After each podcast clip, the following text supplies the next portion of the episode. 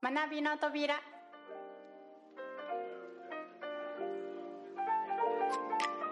学び方を学ぶ第4回情報リテラシーについてパート1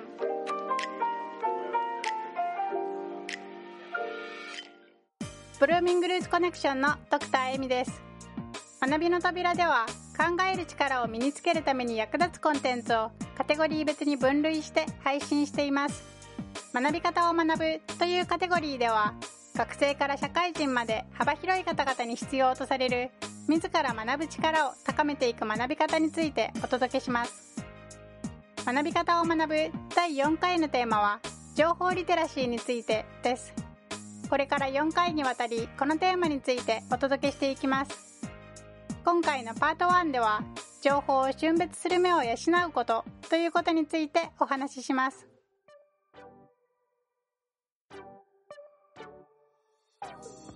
今や多くの人がインターネットを主な情報源として生活しています。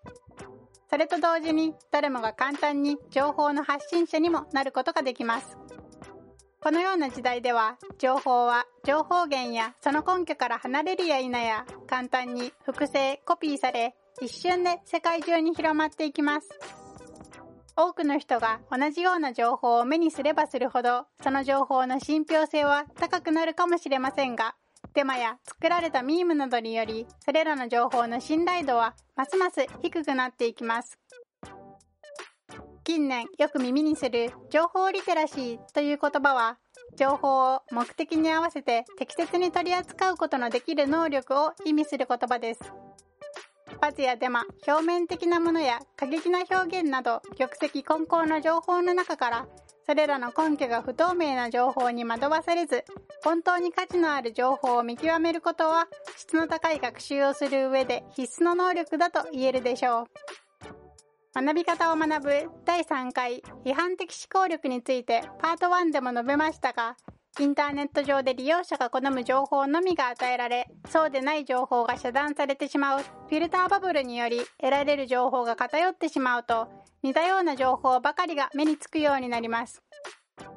同じような情報を繰り返し見ることで好感度や印象が高まる単純接触効果により自分の目にしている情報が良い情報正しい情報であると勘違いしてしまうということもあるかもしれません。例えばネット上にあるスポーツや歌などのトレーニングにおける情報にも呼吸法や適切な筋肉のつけ方使い方といった体の基礎を作りどんなスポーツやどんな種類の歌にでも対応できるような質の高い指導をする人もいればその場限りの小手先のテクニックのみを教える人たちもいます。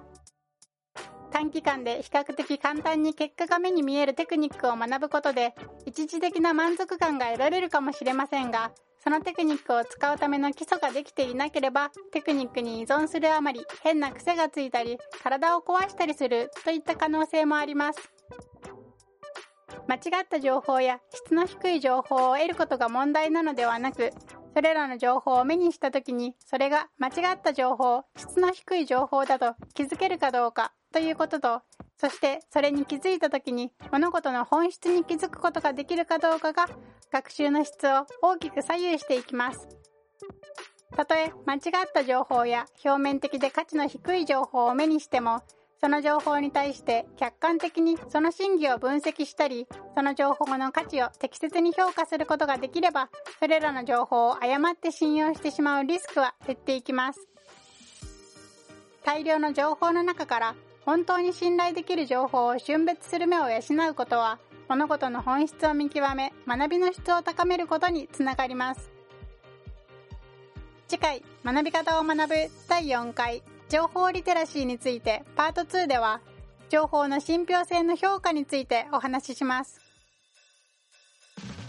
ブルーミングルーツコネクションでは考える力と英語力を共に身につけていくコースをオンラインのプライベートレッスンで提供しています。ご興味を持たれた方はぜひホームページをご覧ください。最後までお聴きいただきありがとうございます。次回学び方を学ぶ第4回情報リテラシーについてパート2をお楽しみに。